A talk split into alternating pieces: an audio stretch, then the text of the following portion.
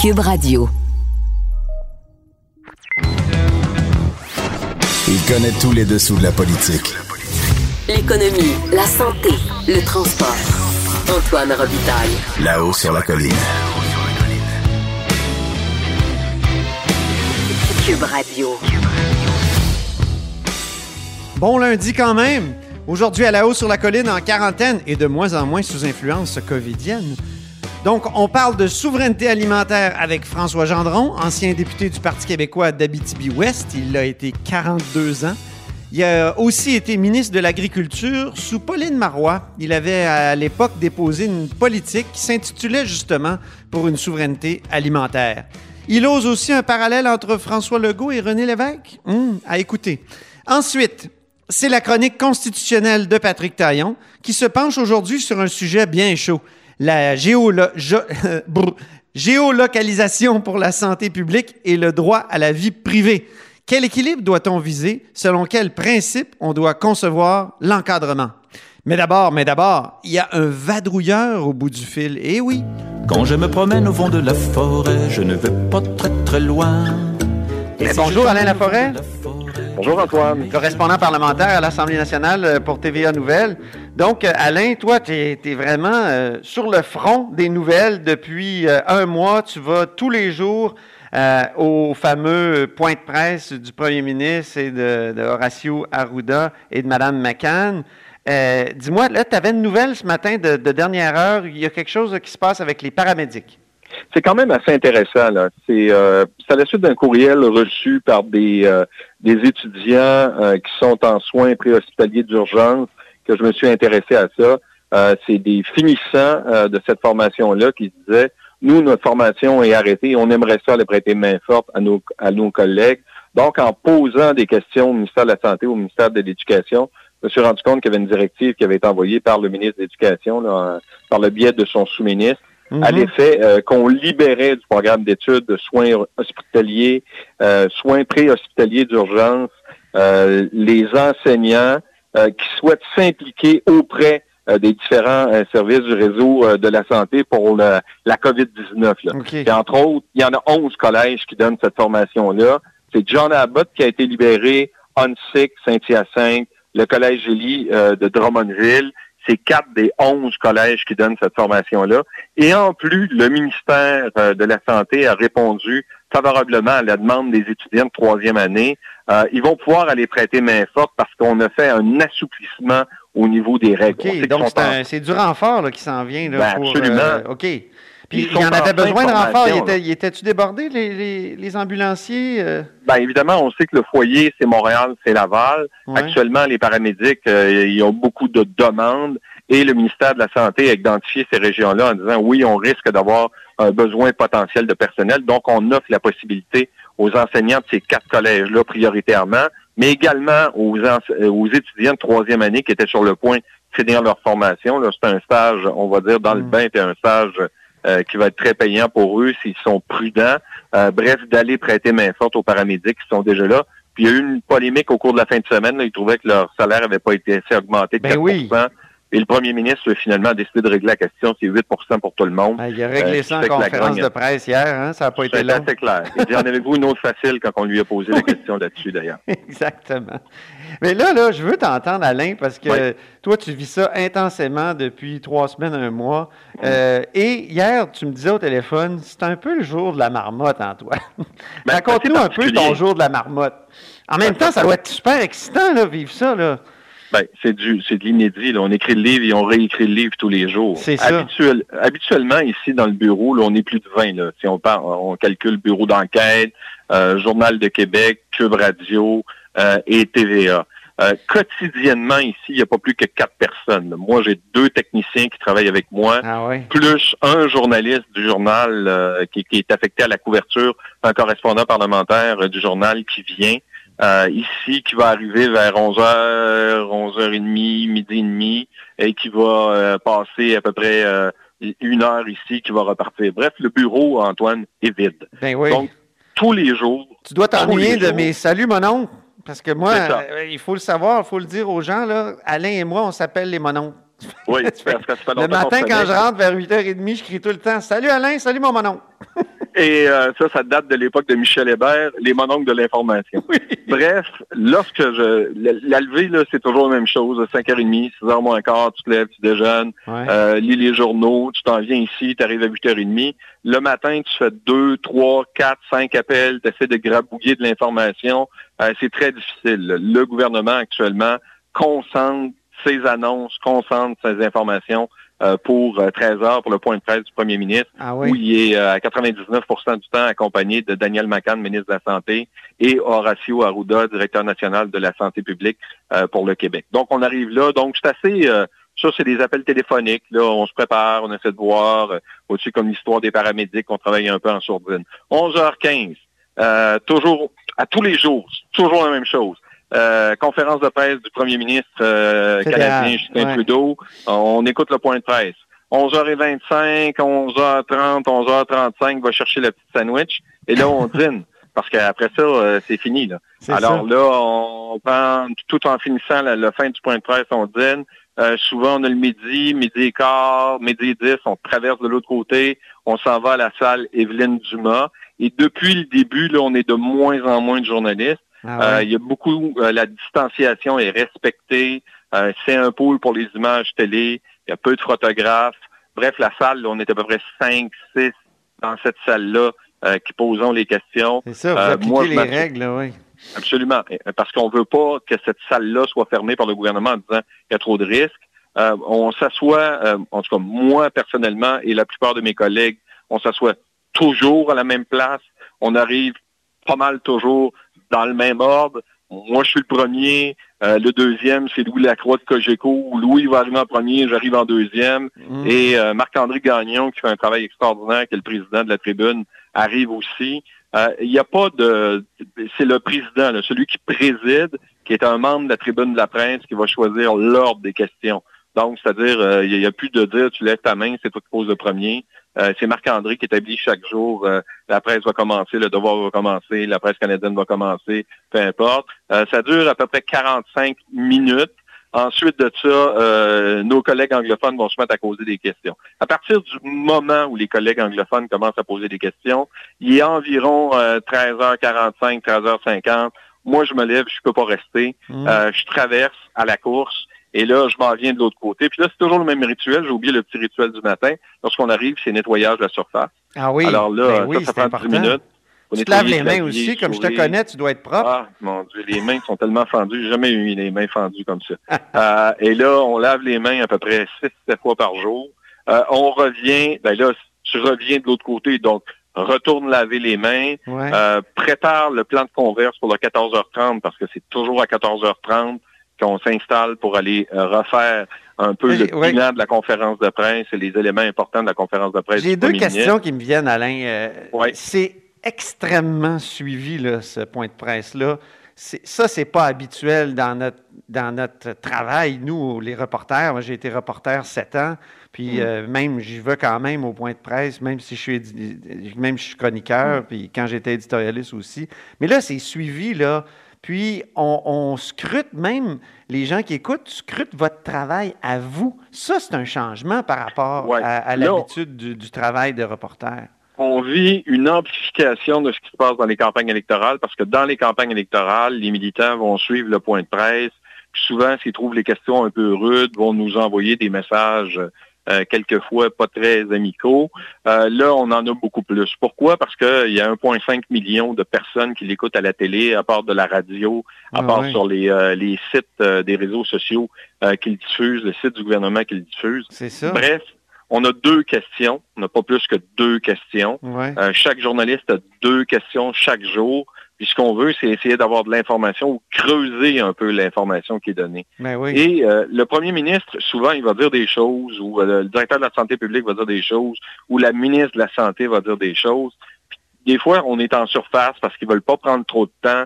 Donc, l'objectif, c'est d'essayer de renseigner davantage la population ou d'aller trouver. Il faut dire qu'on est inondé là, de courriels venant d'à peu près plein de gens qui nous, qui nous suscitent des interrogations, qui se questionnent, qui s'inquiètent. Donc, il faut se faire le relais et aller poser cette question-là. Le Mhm. problème avec certaines personnes, la plupart, moi, je dois, je dois dire, là, la majorité des jeunes nous envoient des courriels d'encouragement et nous remercient pour le travail qu'ils font. Mais il y en a certains qui comprennent pas, là, qui écoutent le point de presse, qui se fient aux deux questions et qui n'écoutent pas le produit fini pour savoir comment on va sortir la nouvelle. Parce Ouais, que souvent, ce qu'on veut, C'est c'est comme aller s'il chercher s'il la nouvelle, fiait la juste au cuisinier dans sa cuisine. là. Des fois, ça... Voilà. Va voir le plat fini, peut-être que ça va goûter meilleur. Ça. Euh, ça va peut-être être pas bon si t'aimes pas ça, mais en principe, ça devrait goûter meilleur. Ce qui compte, c'est de voir le résultat final. Ben Alors oui. ça, c'est un peu difficile. Il y en a, euh, ça, on le vit dans notre carrière. Moi, ça fait plus de 30 ans que je fais ça, là, de- du monde qui, qui aime pas ce que je fais. Ben, si tu veux que je fasse, s'ils aiment pas ça, ils aiment Ouais. pas ça. là. C'est le problème, c'est pas le mien. Moi, tant que, que la majorité des gens, quand tu as 50% des gens qui apprécient ton travail, je pense que c'est déjà pas mal. Et il faut dire que le gouvernement Legault bénéficie actuellement d'une cote de popularité immense. Ouais. Euh, et euh, évidemment, à ce moment-là, lorsque tu as une cote de popularité immense, la critique devient plus difficile. Il faut jamais oublier qu'un journaliste reste un journaliste. Et comme les oppositions ne sont plus là et sont, euh, sont présentes sur les réseaux sociaux, participent aux conférences du premier ministre parce que le premier ministre les informe euh, deux fois par semaine, là, mettre de mémoire, où il, il va avoir des appels téléphon- téléphoniques pour prendre le pouls, puis prendre leurs idées. Euh, ils sont quand même pas là tous les jours pour poser des questions Ouais. c'est les journalistes qui posent des questions et qui amènent souvent euh, des interrogations ou qui font sortir des choses. Puis plus ça va avancer, parce que là, on est dans une pente ascendante, plus il va y avoir peut-être, on peut pas dire on n'a pas fait assez vite, mais à un moment donné, quand on va retomber dans la relance économique, euh, peut-être que là, on va, on va noter certaines difficultés et ce sera normal. On est, comme je disais au début, on écrit le livre et on réécrit le livre tous les jours. Puis le gouvernement l'écrit encore plus que nous autres. ne voudrait pas être dans les souliers euh, de personne actuellement qui Ouais. est au front au gouvernement du Québec pour gérer cette crise-là parce qu'il n'y en a pas de moyen de la gérer. Tu la gères au quotidien. Euh, tu regardes juste au niveau de l'équipement parce que moi, ça m'a reproché de poser des questions souvent sur l'équipement. Ouais. Mais euh, si vous étiez au front, dans un centre hospitalier, pas équipé, avec quelqu'un malade, qui peut vous rendre malade, qui peut faire en sorte que vous allez donner la maladie à un de vos proches qui peut en mourir, peut-être que vous auriez aimé ça qu'un journaliste pose des questions sur l'équipement. Il faut arrêter de regarder le petit bout de son nez, il faut regarder pour l'ensemble de la collectivité. Bref, Exactement. 2h30, si on revient à notre affaire, on fait la converse, on commence à écrire le reportage. Et Antoine, tous les jours, depuis que je suis là, là, moi j'ai j'ai réussi à avoir quelques jours de congé, mais tous les jours, je fais un reportage que habituellement nos durées de reportage, c'est une 50, une 45, une 55. Et là, je fais du 2,20, 2,30. 2,20, 2,30, 2 minutes 20, 2 minutes Hi. 30. là. Ça, c'est la durée d'un topo de budget. Puis en plus, ça- t'en faisais moins de topo, là, euh, Alain. Ouais. Tu, tu, tu sais, les gens, euh, les gens doivent savoir, là, un, reporter à l'Assemblée nationale, euh, de ces dernières années, il, il s'est mis à faire énormément de directs. Donc, Ouais, c'est des mais on conversations faisait en des topos direct. quand même. Vous faisiez quand même direct. des topos, mais vous en faisiez Ouais. moins. Là, c'est un topo par jour. Écoute, c'est une charge de travail supplémentaire. tous les jours. Donc là, après ça, c'est le 16 heures. Après ça, c'est le 17 heures. Après ça, c'est le topo pour le 18 heures. Puis après ça, il faut faire de quoi pour le 22 heures. Puis on s'en va à la maison, on arrive à 7 heures. Puis à 10h15, on se couche. on se relève à 5 heures. Puis tout ce que je viens de vous raconter, ça recommence.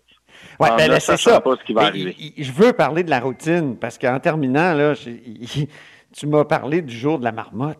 C'est un peu le jour ça. de la marmotte, contrairement Tous les jours. au fait que, je veux dire, le travail de, de, de- de courriériste parlementaire, ça peut être très varié. Ça change, les horaires changent, les, les périodes de questions. Il y en a des rendez-vous fixes, mais c'est bien moins fixe que là. Là, c'est comme euh, caucus, le jour de la euh, marmotte. discuter avec les oppositions. Euh, Là, on, tout ce qu'on sait, c'est qu'à 13 heures, il y a un point de presse du premier ministre avec la ministre de la Santé puis le directeur de la Santé publique, ou un ministre qui va venir s'ajouter, ou c'est arrivé à deux reprises où, tu vas y où il va y avoir des, euh, des spécialistes qui vont venir donner des informations complémentaires pour nous permettre de comprendre davantage ce qui se passe, parce que on est la courroie de transmission. Euh, et et c'est ça qui est important, c'est de donner une information juste. Et c'est ça qu'on essaie dans le quotidien de Ouais. faire, c'est-à-dire de donner le maximum d'informations justes à la population. Le point de presse dure 45-50 minutes. Je vous le résume en 2 minutes 30 tous les jours. Ouais. Donc, ça prend un exercice de concision et surtout d'arriver sur les éléments qui sont les plus importants qu'il y a à transmettre, comme euh, on peut penser à ce qui s'est passé. Là, on est, on est lundi. Hein. on, est, on perd la journée. On est lundi oui, on, est, lundi, Alain. On est lundi. Alors, hier, mettre le Québec sur pause euh, trois semaines de plus à l'échéance euh, du 13 avril, ça, c'était quand même assez important ben parce que le gouvernement a dit, ben, ça monte encore. Et tant que ça va monter, on ne peut pas arrêter. Pourquoi? Il n'y a pas encore de médicaments éprouvés. Euh, on parle de la chloroquine, on en a déjà parlé, puis les gens nous disent pourquoi vous ne parlez pas de la chloroquine? On en a parlé au début. Là, il y a des études qui se font, ça va venir, il n'y a pas de vaccin. Donc, dites-vous que plus ça va aller, euh, plus ça va avancer au niveau de la recherche, mais on n'est pas sorti de l'auberge. Bon, ben merci beaucoup, Alain, euh, pour cette description-là de ton travail que tu fais très bien. Puis au plaisir de te reparler et même de te, de te lancer un bonjour, mon oncle, un de ces matins quand la vie va reprendre. Oui, et heureux d'entendre que ta voix est très bonne, mon cher Antoine. T'es bien fin, merci. Salut. À bientôt. C'était Alain Laforêt, évidemment, correspondant parlementaire à l'Assemblée nationale pour TVA Nouvelles. Vous êtes à l'écoute de là-haut sur la colline. Antoine Robitaille. Le philosophe de la politique. Là-haut sur la colline. Cube Radio. Au bout du fil, il y a François Gendron. Bonjour. Bonjour, euh, mon cher Antoine. Alors, député d'Abitibi-Ouest de 76 à 2018, euh, il a aussi été ministre de l'Agriculture sous Pauline Marois. Puis, François, c'est de ça que j'aimerais vous parler aujourd'hui parce que quand vous étiez ministre de l'Agriculture, vous aviez déposé une politique qui s'intitulait La politique de souveraineté alimentaire du Québec en 2013. Et là, évidemment, la souveraineté alimentaire, on parle beaucoup de ça ces derniers jours, justement, avec la crise de la, COVID-19. Ça voulait dire quoi exactement en 2013, la souveraineté alimentaire? Bien, essentiellement, c'est de vous parler des quatre axes, les, ces quatre principaux thèmes de cette politique de souveraineté. Ouais. Ce que ça voulait dire, très précisément, et là je suis au texte de la politique, ça voulait dire identité des aliments du Québec faut que les consommateurs sachent davantage qu'est-ce qui vient du Québec puis vient pas du Québec. Deuxièmement, occupation dynamique du territoire. Troisièmement, valorisation du potentiel économique du secteur concerné par la, transformation alimentaire. Et elle visait trois objectifs bien précis. Et là encore là, c'est une lecture que je fais du paragraphe principal.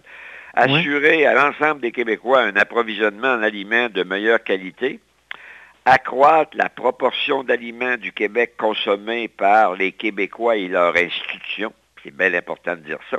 Ah oui. Donc, il fallait donner l'exemple. Ah Développer un secteur bioalimentaire prospère, rémunérateur, générateur d'emplois, respectueux de l'environnement et contribuant à l'occupation dynamique du territoire québécois. Ça ne pouvait pas être plus précis que ça.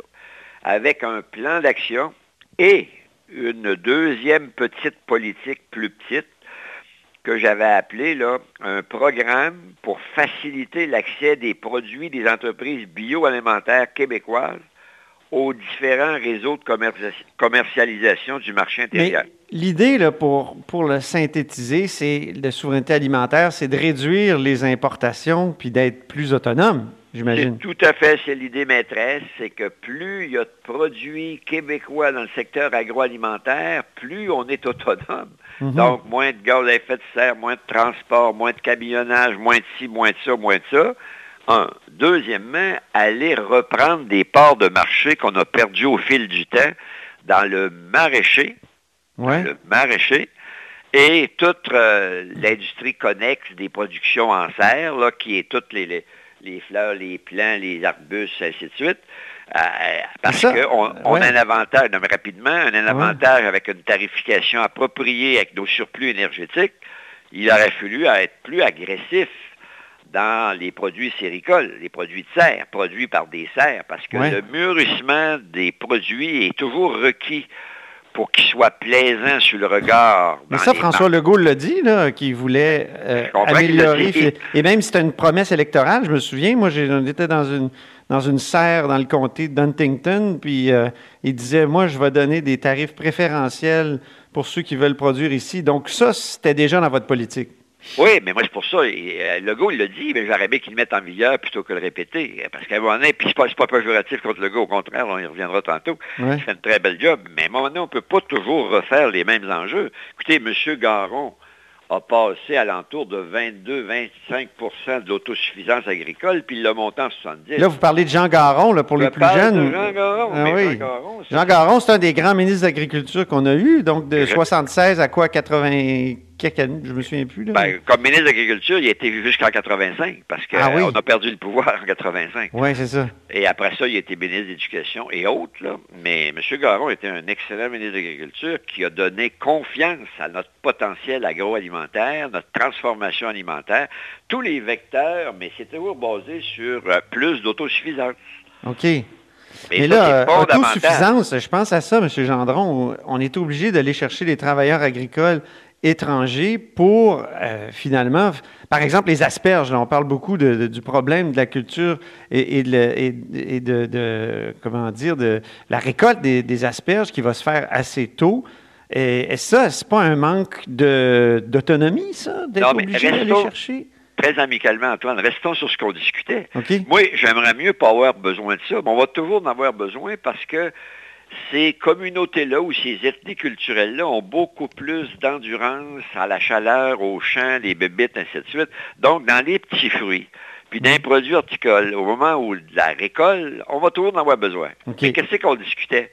L'autonomie alimentaire. Moi, ce qui m'importe, qui que ce soit qui me qui contribue à mettre le produit chez Tablette, je veux que le produit se rende chez Tablette. Et pour ça, ça prend les politiques québécoises. Et là, ça n'a rien à voir avec les travailleurs étrangers, les politiques québécoises. Une politique de tarification qui a de l'allure pour permettre de se servir de levier de nos surplus hydroélectricité, puis les mettre à bonne place. Ben oui. Alors, les mettre à bonne place, c'est dans les serres et produits horticoles, mais grand V, grand V. Vous en parliez déjà dans votre politique, il faut que l'État soit exemplaire. Donc, quand je parle de l'État, c'est euh, garderies, écoles, hôpitaux, prisons. C'est tous des, des endroits où on achète des, des, produits agricoles. Est-ce que, selon vous, on est plus exemplaire aujourd'hui que quand vous avez lancé la politique en 2013? Non, parce qu'on n'a pas mis en vigueur le programme spécifique de la table de concertation avec tous les concernés qui aurait pris des dispositions pour dire Hey, c'est une politique gouvernementale. Donc, le ministre de la Santé ne peut pas dire Moi, je m'en passe, je veux rien savoir de ça. Wow, c'est une politique gouvernementale du gouvernement du Québec, pas une politique de Gendron ou d'un tel. Quand c'est une politique gouvernementale, il faut que toutes les institutions du gouvernement donne suite à la politique. Alors, avez-vous une idée que si on avait ça dans les écoles, dans les garderies, dans les CHSLD, dans les hôpitaux qui avaient eu plus de soucis d'amener davantage de produits du Québec, mhm. on serait plus autonome. Pas compliqué, ça, là. Ah oui, ah oui. Ah Donc, euh, il y a encore beaucoup de chemin à faire. On laisserait grand V. Mais là, ben on, reprend quelque chose qui a été repris à quelques reprises. Tant mieux, bravo pour la reprise. Mais on n'a pas le droit comme société de constamment de refaire les mêmes devoirs. Non. Puis de ne pas avoir des politiques qui donnent suite aux devoirs qui ont été faits. Parce que ça, ça a été fait. Ça me fait penser au cégep. Quatre fois, le gouvernement libéral a requestionné la pertinence des cégeps. Est-ce qu'on a besoin de faire ça quatre fois? Ben non. On a dépensé d'énergie pour rien. On est toujours arrivé à la même conclusion. Non, ces institutions-là sont requises pour le technique. Il y a bien des fédéralistes qui vous diraient on a eu deux référendums sur la souveraineté, donc on, on a reposé la question. Oui, oui, puis ça me fait rien parce que là, que la question nationale, quand on met le tout, puis là, c'est pas toi que je vise. Euh, oui, il y a des fédéralistes qui pourraient re-questionner, mais là, là, il n'y a personne qui va re-questionner plus d'autosuffisance, moins de dépendance. La mondialisation a des aspects agréables, mais là, on, on, on, commence à parler de démondialiser. Ah bon, mais la logique des produits de chez nous, des produits d'appel qui réduisent effectivement notre dépendance. Là, ça c'est le camionnage, ces ententes internationales. C'est des fatigants comme Trump qui dit non, pas de suite, puis il faut faire attention, puis il vire de bon. On est, on, est pris avec ça quand tu es dépendamment des autres, quand tu es mhm. dépendant des autres. Mais lorsqu'on a un niveau de dépendance plus élevé, ben, on prend nos décisions, on les assume, puis on les fait en fonction des besoins du Québec avec le réalisme québécois qu'on connaît. François, j'aimerais vous entendre sur François Legault. Tout à l'heure, euh, vous avez dit qu'il fait un bon boulot. Euh, donc, euh, vous pensez qu'il gère bien la crise actuelle? Je leur dirais sur les ondes, il fait une étoile de bon boulot parce que, essentiellement, il me fait penser Excusez, là, c'était pas prévu. C'est l'émotion. Oui, mais M. Monsieur Legault, il fait un bon bonne gestion parce qu'il parle au peuple, il s'exprime avec sympathie, et ça y fait rien parfois de faire quelques erreurs, on recule, on avance, et il n'y a rien là, c'est humain.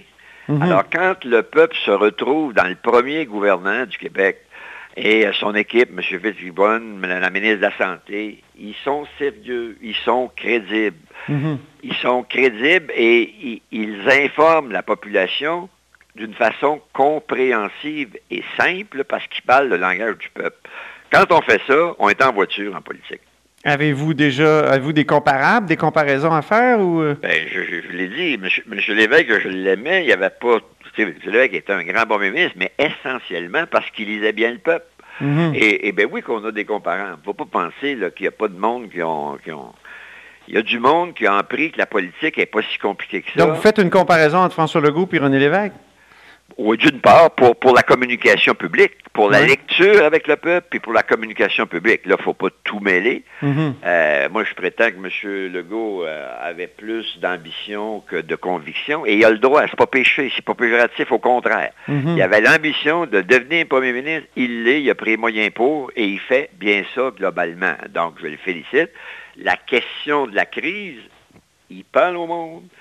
Il explique ça simplement, puis il va contribuer à ce qu'on passe au travers plus rapidement. Et c'est ça qu'il faut faire. Il n'y a pas 25 000 alternatives. C'est là que vous voyez comme des parallèles à faire avec René Lévesque. Oui, oui. OK. Sur le plan de la communication, donc. Oui, la communication de son équipe avec le monde, la franchise, la transparence, avec quelques erreurs circonstancielles, tout le monde en fait, c'est légitime. C'est c'est bien élu par le, mhm. peuple québécois. Les gens sont fiers d'avoir un premier ministre qui lead les affaires, prend des décisions, les explique. C'est de même qu'on doit gouverner en période de crise.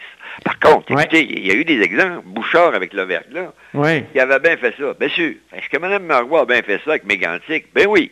Elle avait très bien fait ça. C'est prioritaire. Là, là, il y a du monde, puis il y a eu des pertes de vie, puis c'est grave ce qui s'est passé avec Mégantic. On gère ça en peuple populiste. Correct. Bouchard a fait la même chose avec le verglas. Mhm. Puis, euh, populiste, vous dites François est en train de faire la même chose et c'est correct. C'est correct qu'il parle à son monde. OK. Il est premier ministre du Québec, puis il parle au Québec. Merci beaucoup, François Gendron. Ça fait plaisir. Ancien député d'Abitibi-Ouest de 1976 à 2018. Il a été aussi ministre de l'Agriculture sous Pauline Marois. Vous êtes à l'écoute de là-haut sur la colline. On dit souvent que les murs ont des oreilles. Nous, on a deux vraies oreilles à l'intérieur des murs du Parlement. Là-haut sur la colline. Cube Radio. On s'érotise une question constitutionnelle à la fois. La traduction constitutionnelle. La question constitutionnelle. Mais bonjour Patrick Taillon. Bonjour Antoine. Professeur de droit à l'Université Laval, mais surtout notre chroniqueur constitutionnel ici à la haut sur la colline. Donc, euh, la Sûreté du Québec euh, se prépare à utiliser des téléphones cellulaires pour géolocaliser à leur insu les citoyens qui refuseraient de se placer en isolement pendant la pandémie de coronavirus. C'est le texte de Jean-Louis Fortin qui a quand même fait jaser pas mal, même que François Legault a confirmé ce projet de géolocalisation de la Sûreté du Québec. Puis évidemment, on se pose la question, euh, les droits et libertés là-dedans. Oui, euh, c'est évidemment euh, tout ce qui concerne l'utilisation des, données personnelles, une forme d'atteinte à la vie privée. Puis en même temps, ben, il ne faut pas se leurrer peut dire, ah ben c'est contraire à la vie privée, mais les données, elles existent. Là. Ben elles sont souvent utilisées par les géants euh, du secteur privé d'ailleurs, euh, qui, vont chercher notre consentement des fois par toutes sortes de moyens. Et donc, comment on compose, comment on va composer à l'avenir avec euh, ces questions de, vie privée et d'utilisation des données personnelles, ça sera vraiment un, gros défi au lendemain de, de cette crise. Puis c'est sûr qu'il y a des choses qu'on peut plus facilement justifier en temps de crise qu'en situation normale. Les, mhm. droits et libertés, ça n'a pas un, En tout cas, la façon dont ça fonctionne en pratique, là, ça n'a pas un contenu, c'est pas un socle fixe.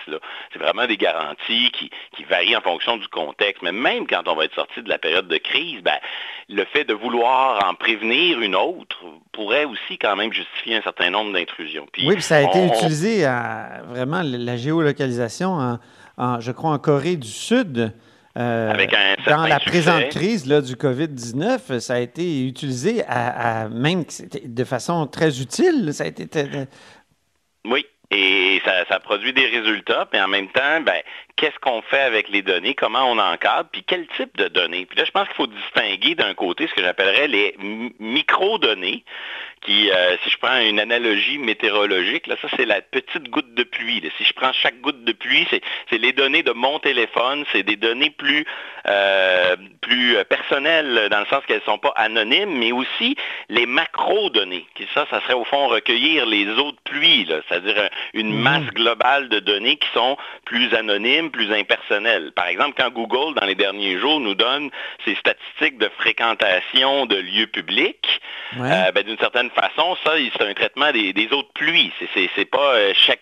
On prend des, milliards et des milliards de petites gouttes, mais on en mmh. produit un usage qui est un peu anonymisé, qui est pas euh, l'utilisé. Qui, donc, sur le plan de la vie privée, c'est pas tout à fait la même chose. Oui, oui, Est-ce qu'il faut pas traiter ces, usages-là de façon différente? Ça, Google le fait déjà. Quand on prend Google Maps, puis il nous donne l'état de la circulation, c'est les téléphones dans les voitures. Euh, donc, euh, ça, c'est déjà fait. Mais euh, ce qui est là où c'est dangereux, c'est... Quand est-ce que c'est dangereux? Google le fait déjà, c'est parce qu'ils vont chercher notre consentement. Et là, il faut ah. distinguer les usages qui sont faits lorsqu'on n'est pas du tout informé à notre insu, des usages qui seraient où on serait informé mais non consentant, puis euh, évidemment, ce qui est pour le moment le, critère euh, qui, domine un peu dans ces, dans, ces questions-là, le consentement libre et éclairé. Mm-hmm. et, ça pose une question fondamentale. Est-ce que les droits et libertés, c'est quelque chose auquel, est-ce qu'on peut renoncer à ça? Est-ce que c'est tellement fondamental que c'est inaliénable, l'individu ne peut jamais dire euh, j'en veux plus de mes droits, ou si à l'inverse, euh, en téléchargeant le moindre logiciel, je coche ici, puis euh, je viens de renoncer à tous mes droits fondamentaux. Alors là-dessus, la jurisprudence, c'est quand même prononcé, mais ça reste encore un domaine. ah oui, les juges se sont prononcés là-dessus, oui. Oui, il y, a, deux variables sur la renonciation des droits. Euh, mhm. la première, c'est le type de droit ou la nature du droit. On dit qu'il y aurait des droits qui seraient plus, qui relèveraient de l'ordre public, donc ceux-là, on ne pourrait pas y renoncer. Et il y en a d'autres qui relèveraient plus de l'autonomie personnelle. Par exemple, dans la catégorie là, autonomie euh, morale, autonomie individuelle, ben, ça va de soi. Là. On renonce au droit à l'avocat lorsqu'on décide de se représenter par soi-même. On renonce au droit à la vie privée lorsqu'on télécharge euh, euh, Google, Google Maps sur son téléphone. Mhm. On, on, renonce à, la présomption d'innocence lorsqu'on plaide volontairement coupable. Donc, il y a des droits qui sont dans les catalogues des, des, chartes là, qui font l'objet de renonciation. C'est un peu dans la logique des choses. Le secret professionnel, c'est une chose à laquelle on peut renoncer. Mhm. Donc, euh, finalement, le critère le plus important, c'est peut-être pas celui sur quel type de droit, c'est peut-être, c'est surtout celui de savoir la, qualité du consentement. Est-ce ah. que lorsque la renonciation s'opère, elle s'opère pour de vrai. Elle s'opère euh, sans ambiguïté, en pleine connaissance ben, de cause. Donc, c'est une... question que je me pose souvent, Patrick, quand je vais sur un site Internet, puis on me dit, est-ce que vous consentez à ce qu'il y ait des cookies? Bien euh, sûr. Et là, il peut y avoir des données de, fréquentation, tout ça. Puis souvent, mais je suis pressé, je veux, je veux avoir l'information, puis je clique sur oui, correct. Mettez-moi plein de cookies. Mais, donc, euh, qualité du consentement, c'est intéressant, oui. Et il y a une norme européenne là, qui s'est un peu imposée à nous par la bande en pratique, qui veut que maintenant on doit consentir hein, aux cookies. C'est ça. Et, là, euh, comme le disent plusieurs, ben, finalement, tout ce que ça fait, ça, ça fait en sorte d'embêter les utilisateurs qui sont constamment obligés de consentir aux cookies. Ça n'a pas vraiment changé euh, les usages. Et c'est là qu'un un, collègue euh, à moi, Pierre Trudel de l'Université de Montréal, puis je ne veux pas déformer sa pensée, mais euh, il y a une pensée très originale là-dessus en disant que euh, de mettre le consentement au cœur de notre approche sur la question, ça crée une illusion de contrôle chez l'individu. Ah oui, une ça illusion. crée l'illusion que je consens, mais ben, en vérité, il n'y a pas trop le choix. Oui, c'est bien dit, c'est vrai. Les, cookies, ça n'est une illusion, ça. Les données existent et, finalement, on se retrouve un peu forcé à, renoncer à notre vie privée. Et, c'est là qu'il faut peut-être davantage tourner le regard pas renoncer à la question du consentement, mais à la question des usages. Et la présente crise nous, nous, euh, nous montre qu'il y a toute une, variété d'usages. Par exemple, la logique du utiliser les données pour faire respecter le confinement, pour utiliser au fond le téléphone cellulaire comme une clôture électronique. Mais ça, ça a été fait par la police de la ville de Québec avec un cas euh, qui était une personne récalcitrante, euh, qui était malade. Je suppose que c'était des problèmes peut-être de santé mentale c'est peut-être pas précisé, mais tout ça, dans ce cas précis, on a jugé que la géolocalisation était comme le, la moins pire des solutions, puis on, l'a pratiqué. Ah il y a d'autres hypothèses aussi. Est-ce qu'il y avait besoin d'un consentement du, tribunal à ce moment-là? Est-ce que c'était comme une fouille ou...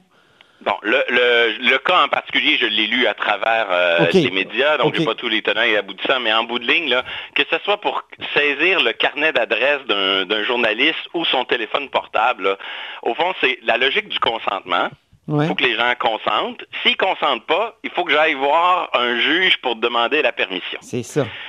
Et, on peut demander la permission, des fois, euh, pardonnez-moi le latin, ex parte, c'est-à-dire sans que la personne qui va faire l'objet d'une fouille ou d'une limite à sa vie privée ait eu l'occasion de consentir à ça. On va aller devant le juge, qui va être comme un tiers, qui va poser un, regard attentif sur ça. Mm-hmm. Évidemment, il y a des juges plus complaisants que d'autres, euh, ou plus rigoureux que d'autres, ou plus sévères que d'autres, mais, mais l'idée, c'est que la police soit obligée de demander la permission soit on demande la permission à la personne, soit on la demande au juge. C'est un, peu les grands paramètres de ces questions-là.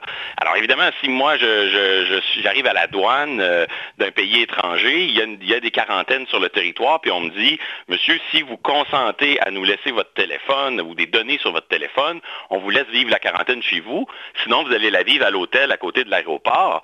Là, on est vraiment, j'ai un vrai choix devant moi, je suis informé, probablement que ce type de consentement-là, ça fonctionne assez bien.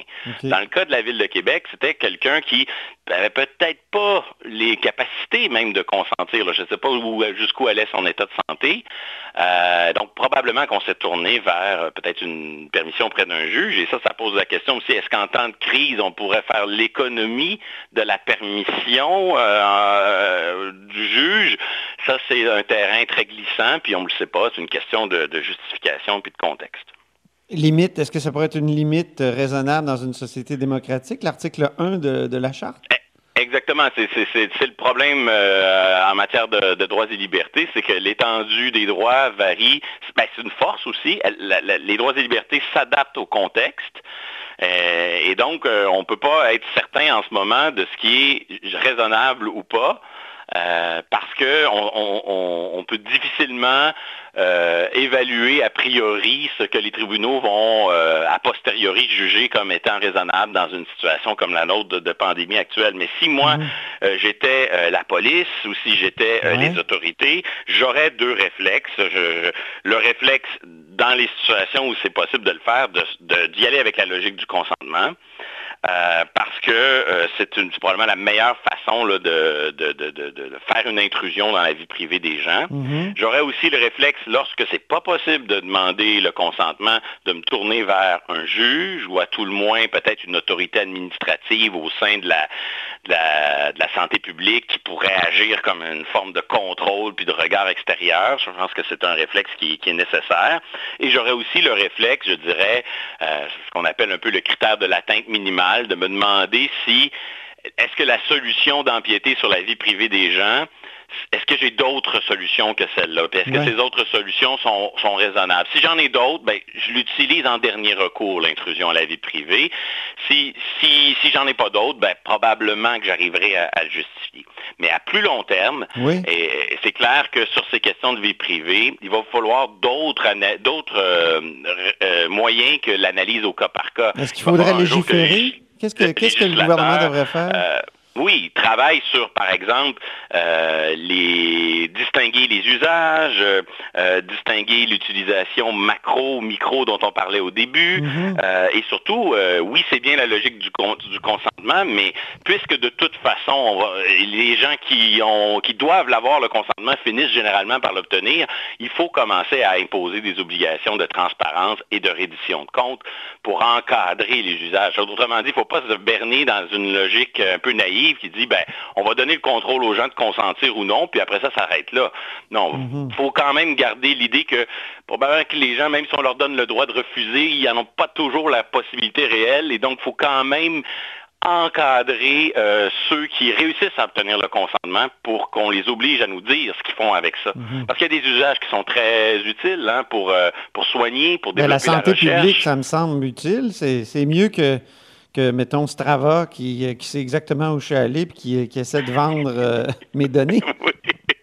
qui, essaient de nous, qui essaient de nous vendre des chaussures neuves quand ils, quand ils savent que nos chaussures sont maintenant usées. Oui, oui. Mais euh, oui, il y a des usages qui sont euh, de nature commerciale, il y en a d'autres qui ont des finalités euh, d'intérêt public, puis c'est important de nuancer ça. Mhm. Un texte, une prise de position très forte cette semaine d'une collègue, Bartha Knoppers et Oui. Michael Beauvais, qui disait, euh, pour lutter contre une pandémie comme, comme celle-là, il, il faut des intrusions pour soigner les gens, puis il faut même donner un accès très large à tous les chercheurs, puis pas juste tous les chercheurs nationaux, même à l'international. Il nous faut, il nous faut un partage des données euh, qui permettent là euh, vraiment euh, de mobiliser tout le monde. Donc on voit qu'ici l'intérêt public de soigner les gens, de développer des remèdes, puis de passe aux yeux de ces, ces- de ces chercheurs avant Mhm.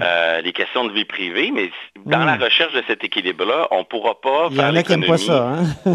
On on reçoit des courriels, nous autres, de, Big Brother.